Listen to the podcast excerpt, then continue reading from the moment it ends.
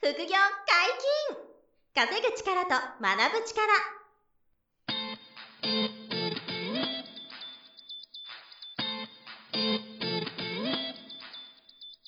この番組は稼げるようになりたいを叶える副業アカデミーの提供でお送りいたします。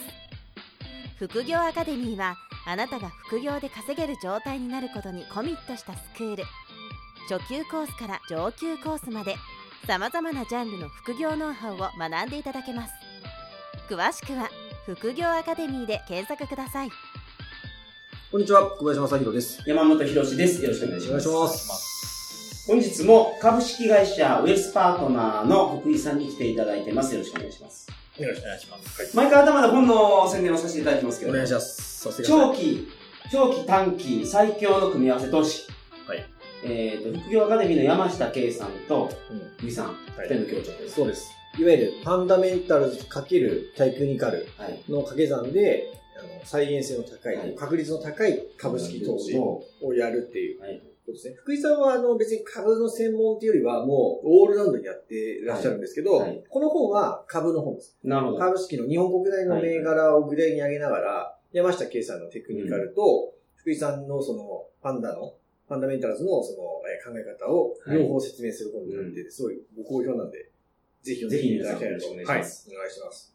そして今日は、うなんとプライベートバンカーに向いている人とは、んちょっと聞いてみたいなと思いまして。結構その福井さんのお話聞いてると、選ばれた人だなという。まあね、そう天才肌ですまあ天才肌でしょうしね。そんなことはない。パワーもあるしっていう感じで、まあそのなんか幅広い、その、引き出しがあるというかね。だからなんかさっき 裏でね、聞いてたら、バイオリンを今勉強してるとかってはいおっしゃってたんで。バイオリンどういうことなんですか？あ今、やっぱりその楽器、芸術、まあ絵画もそうなんですけど、うん楽器をあの買いたいっていうお客様もいらっしゃいますので、はい。あのストラテバリウスとか何億とか何十億すうる、ん。あのバイオリンって、ねあの見たことありますか？いないですね。生で見たことないですよ。うん、うん、ないですね。昨日もあるあの麻布のバーで、はい。あのそこは音楽ができるようなバーなんですけど、はい。3000万ぐらいのバイオリン見させてもらって、それなんか違うんですか？見て。いや、私はまだ勉強してるんでわからないんですけど、飛びじゃね。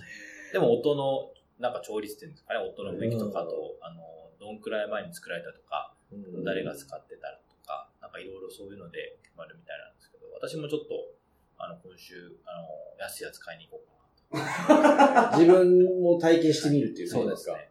弾くの難しそうですけど。そうですね。いや、そんなすぐにはね、弾けるようにならないですからね。でも、パーティーでね、うんあの、カノンとか弾けたらなんか喜ばれそうじゃないですか。確かに。まあ、おーってなりますけどはいね。いきなり弾き始めたらね。小林さん、そのギターは、アンティークは持ってます、はいあの、まあ僕ギターが好きなんですけど、はい。そう、アコースティギターが。で、はい。僕は、あの、ギブソンの、例えば J45 っていう、あの、はいまあ、なんていうんですかね、あれ、ヴィンテージギターあっていう、ヴィンテージねヴィンテージギターとか言いますけどね。はいつってもそんな、あの、ストラティバリウスみたいなんじゃなくて、いまあ高くても僕の場合でも70万とか。高いですね。そのまあ、そう、通常のギターにしては高いですけど、まあでも僕だとなんかそういうのは好きで、何本か買ったりギブソンのギターになると安いやつでも2、30万そうそうそう。ね。それの、うんなんか、1959年ものとか、なかなかそう、まあ、ワインじゃないですけど、はいあの、そこの年代のがいいとかあって、それやっぱ音の鳴りが違うんですよ。そう、まあ、あの、ほえっと、もちろんおなりが違ったり、その、まあ、好き嫌いなんですけどね。やっぱりその、し新品のギブソンとか、はい新品のマーチンと、うんえっと、その1950何年とかのギターはやっぱ違うんですよね、色が。おあの完全に富裕層の発想ですね。違う違う違ういやでもね、それはやっぱりでも違いはあって、つってもそう、あの、そう、高い、高いなと思いながらも、うんまあ6、70万ぐらいギターを買ってみて、でもやっぱり価値はそうそう落ちないですよね。そうなんですよ。高いものほど落ちないんで。やっぱ落ちない。うんそう、それは今でも同じなんかそれ以上で売れるなんか、ゲーム張り替えたら音が良くなるんで、ギターって。はいはいはいはい。弦の問題があると思うんですよ。それはもちろんあるんですけど、それ、それとまた違うね。ああ、なるほど。そう。それじゃあ変わりようがない深みとか味わいとか、あとまあ、持ってる良さもあるんですけどね、ぶっちゃけ。うん見た目のそのはい好き嫌いとか、味わいみたいなのも含めて、あの、ありますが、まあ、それのもうもっとすごいバージョンでしょうね。その福井さんが言ってるバイオリンの3000万のバイオリンなんていうのは、まあ、そうですそんな、うん、すごいことだと思いますけど、世界としてはね。そうですね。まあやっぱりそういう現物資産っていうんですかね。はい。いうのは常にあの勉強するようにしてますし、はあ。の常に見て回るようにはしてますね。バイオリン。あバイオリンだけじゃないですよね、絵画とか。もうでも、お金はい持ちが持ってるものを、バイオリンと黒マネコンティです。はい。そうはい。はい。あと車かあ、車、あ、クラス、タフェラーリとか、ランボルギーニとかクラシックか。あ、やります、やります、やりますよ。はい。クラシックの売買とかもやりますし。えこの前なんかはなんか、あのー、007、ジェームズ・ボンドが乗ってた、はい車みたいなのを売りたいみたいーアストンマーチン。なとか、はい。はあ。いろいろ、そう売りたいんだけど、で、相談できるんですか？そうです。すごいよ。だからそれ全部、あの、分かってないといけないですよね、ある程度。いや、勉強、勉強もうですよね永遠に勉強ですね。このプライベートバンカーに向いてる人ってやっぱ知的好奇心がある人じゃないと務まらないと思いますね。情報を常にキャッチしておかないと。そうですね。いや、すごいことですからね。私なんか、あの、先、先週だったかな、あの、アニメが結構好きなんで、はいあの、名探偵コナンのセルが買いに来ました。えあの、ドラゴンボールとか、スラムダンクとか、ああいうのを買いに行ったんですけど、うんいいシーンがなくて、あの、まあ、あの、一つのシーンで、あの、このシーンが欲しいとかあるじゃないですか。はい。この、これを人が映ってるとかう、。うんあの、脇役みたいな人映っててもね、買いたいと思わない。はいはいはいえ、ごめんなさい、セル画を買う意味は、その、あの趣味として買うっていうことなのか、その、投投資というか、その資産として持つとか、あどっちもですね。あの、割と日本の、あのーアニメって世界で人気がありああ、まして、そうですね。うんあの、やっぱり見る国が増えるとし上がっていくみたいなんですよね、なんか。なるほど。だから今30万で買ってもう、んまあ、あの、来年さらには100万になってるみたいえー、だ鬼滅の刃とか、ああいう大ヒット作品な。まだ安いんでよ。すよ、鬼滅の刃マジっすか？はい。まだ安いんですよ。まだ安いん多分日本でしか放映してえ狙い目知られてない。そうそう、狙い目なんですよ。だからやっぱドラゴンボールとか、その世界で、あの、まあ、セーラームーンとかもそうなんですけど、世界でもう見られてるものは高くなっちゃってるんですよ。えー、鬼滅の刃がまだ高くなってないって意外ですけどね。うんあの、しかも海外ではまだ認知がないのないからだと思うんですね。ええー、今その、十数十万とかで仕込んどいて、将来化けるかもみたいな。確かに。そうですね。それはあり得ると思う。へ えー、すごいな。でも、バイオリンから、そのアニメから、車、もう何でも分かっとかなきゃそうです。まあ、どちらかというとお客様に聞かれて調べに行って答えるみたいなケースも多いんですけどね。知らなで、いその聞かれて、やべ、わかんねえ、辛いな、みたいなのも多いんですよ、やっぱ。多いんですけど、あ、ちょっと調べときますねって言って、うんで、土日で調べてみたいな。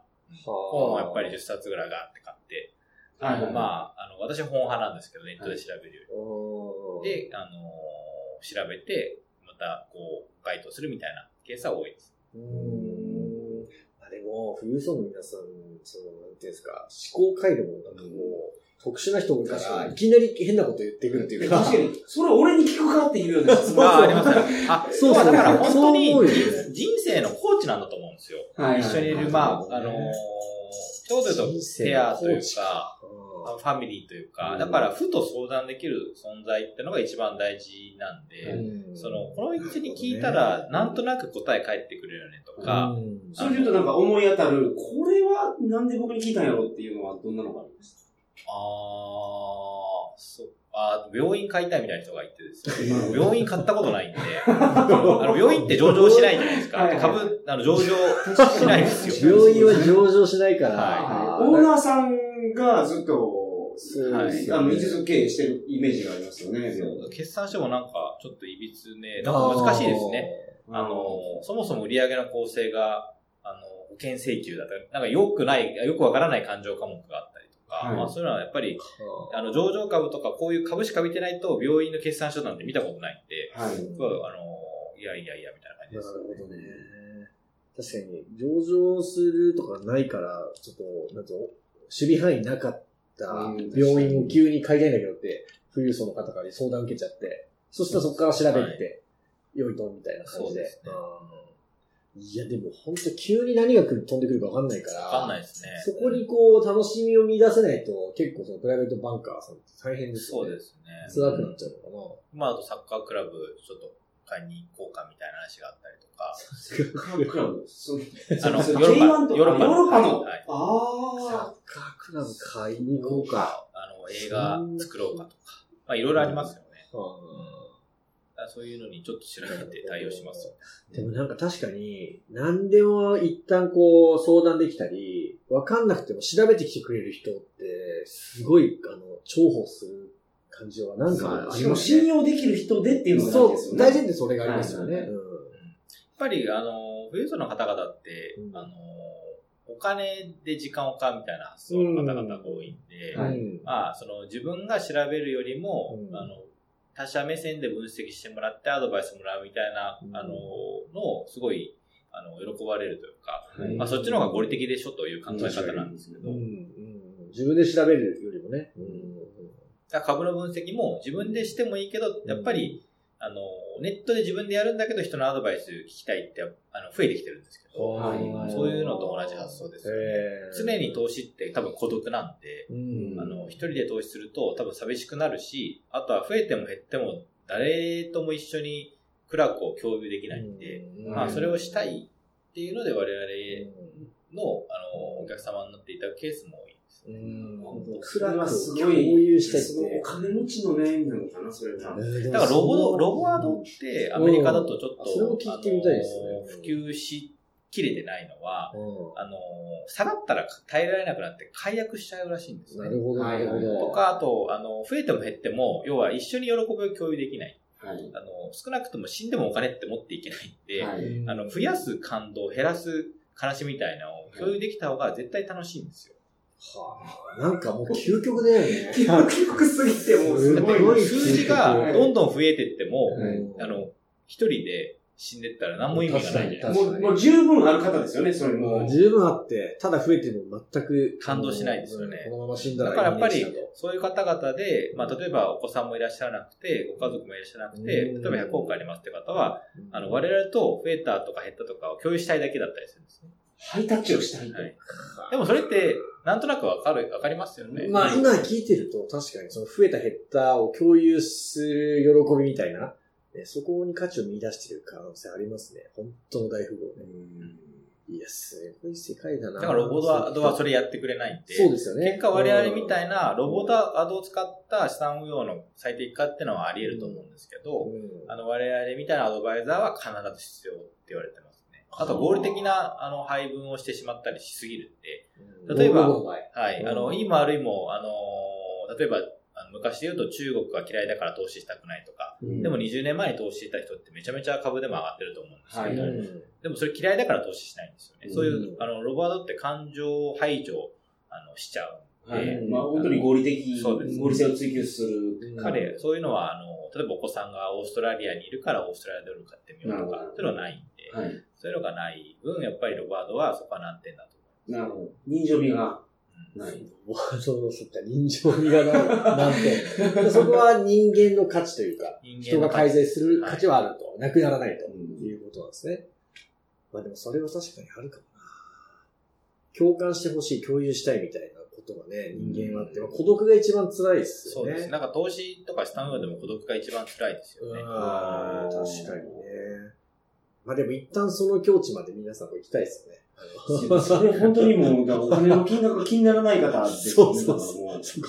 行ったらっていうね、はいそういう世界があるすごっていう。いですね。でも、金額の高ではなくて、皆さん同じだと思うんですよ。一人よりも、ちょっと誰かに意見聞きたいとうんか、うんだからこそ投資サークルとか入れるんだと思いますし、なんかいろんなコミュニティに所属されると思うんで、うん。一人で全部自分で決めて売り買いしてる人なんていないと思うんですよね。うん。確かにね。まあ入れたら、あの、それは本当に、あの、鉄の精神で、はい。そういう方はうまくいくんでしょうけど、うん。なかなかそうはいかないんで、うん、やっぱり我々みたいなそういう一緒にあの苦楽味わえるみたいな存在も必要なのかなと。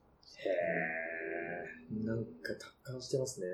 確かに。この話は。ねその、福井さんの、その、なんか、趣味は何ですか？好きなものっていうと？私結構仕事好きですね。ああ、なるほど でもでしょうね。仕事好きですね。まあ、当然増やすことも好きですし、うんあの、仕事、この仕事はすごい大好きですね。お客様と苦楽を味わうって結構すごい楽しいことなんですよね。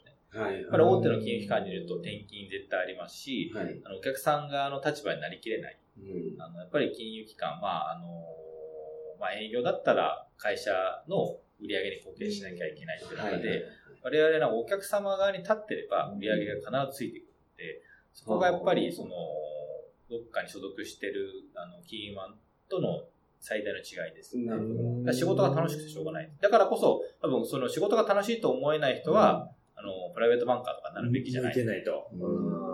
やっぱりそういう仕事が好きだと。ね。あとはまあ、仕事が楽しくなくなったら、この仕事を辞めるべきなんでしょうね。うんあ、その新しい情報をキャッチアップできなから。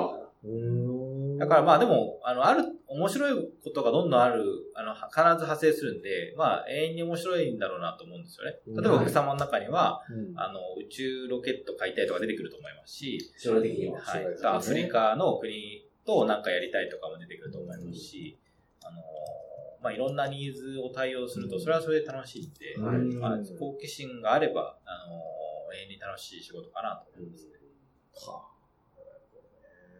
でも、ステップってどうなるんですか？その、プライベートバンカーになるための最初の、なんていうか、第一歩ってどっから始まっていくもんなんあー、難しい質問ですね。難しい。でも要件はないんでしょえー要件はないです。ないですよ。ねはい。まあ、要はこの人、うん。まあ、この人がプライベートバンカーだなって皆さんおっしゃれば、うん。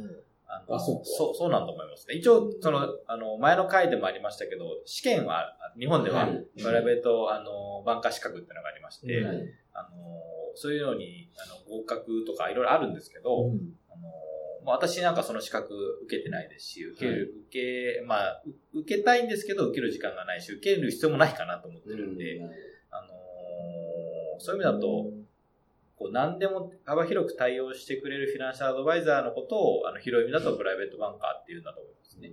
でもその、知識経験とか、あの、やばい、あの、センサー豆滅ありますんで、はいあの、そのお客様が、いや、何々さんはプライベートバンカーだねって思ったらそうなんだと思いますね。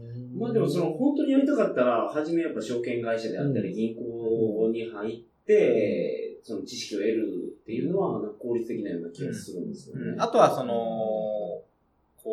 まあ、例えば孫さんとか、あの、前澤さんとか、はいああいう方資産家の方々の、あの資産管理会社、いわゆるファミリーオフィスの従業員として働く。うんみたいな道もあると思ああ、なるうしほどね。まあでもそういう実実務経験っていうか、それは必要ですもんね。まあ、あった方がいいないと、ですよね、絶対。うん少なくともそうですね。あのーアドバイスを、お金に関するアドバイスの実務、あの、アドバイスをするような実務経験は必要だと思います。はい。なんかあの、第1回だったかな、福井さんのその最初の話とかで、その、器の話というか。ああ、それはあります。ありますよね。あれはやっぱり最初はみんな小さくて、経験を踏むほど、こう、背負える金額も大きくなっていくっていう解釈そうです。。まさにそうです。やっぱりそうなんだ。え、福井さんの最初は、あの、例えば、1000万ぐらいの、あの、最初は100万とか50万とかでしたよ。はい100万、50万で。で、あの、損した得したみたいな、あの、話をしてて、どんどんそれが、あの、お客様の、あの、預かり残高のクラスを、うん。あの、どんどん対応できるようになってきて、まあ、それは知識と経験とかでお客様が広がっていくんですけど、はいそれでまあ、あの投資金額が大きくなっても、精神的に耐えるようになっていったっていうのはあります。あー徐々にこうやって大きくなっていくんですね。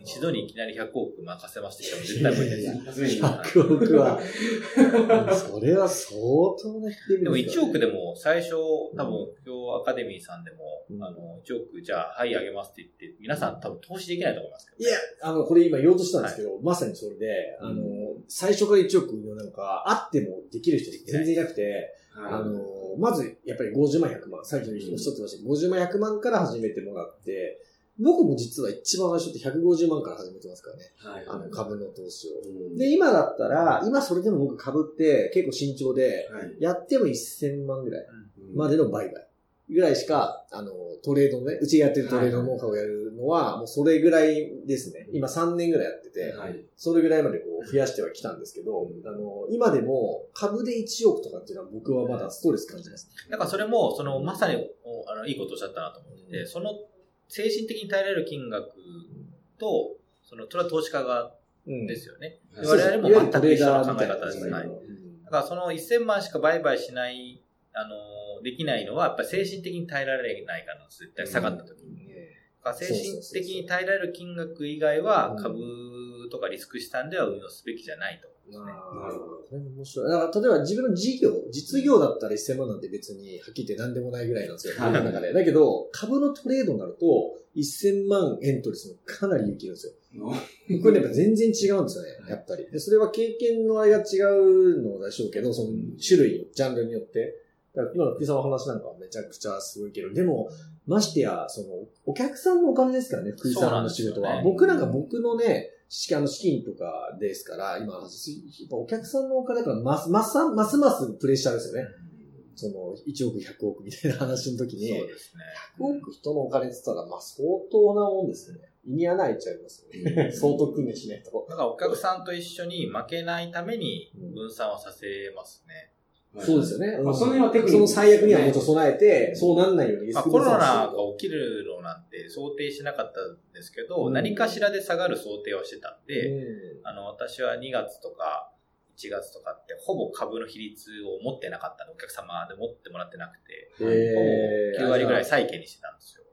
だから全くコロナの影響を受けなかったですね。へー。あとは受けてもいい金額でしか、はいはいはいはい。あの、株の比率を持っていただいてなかったですね。なんていうか信用されて信用されるね。そうん福井君やるね、つって。バイオリンをじゃあ次。バイオリンを継ぐわまあ、いきなりそこ飛ばないです。いやー、すごい仕事だな。まあ、なるまでは大変ですけどね。慣れたら、多分すごいエキサイティングなね、お仕事だし、はいビジネスでかいし、そういう世界もあるっていうのは、皆さんね、そうリスナーの皆さんに知ってもらえればいいんじゃないかと思うんですけど。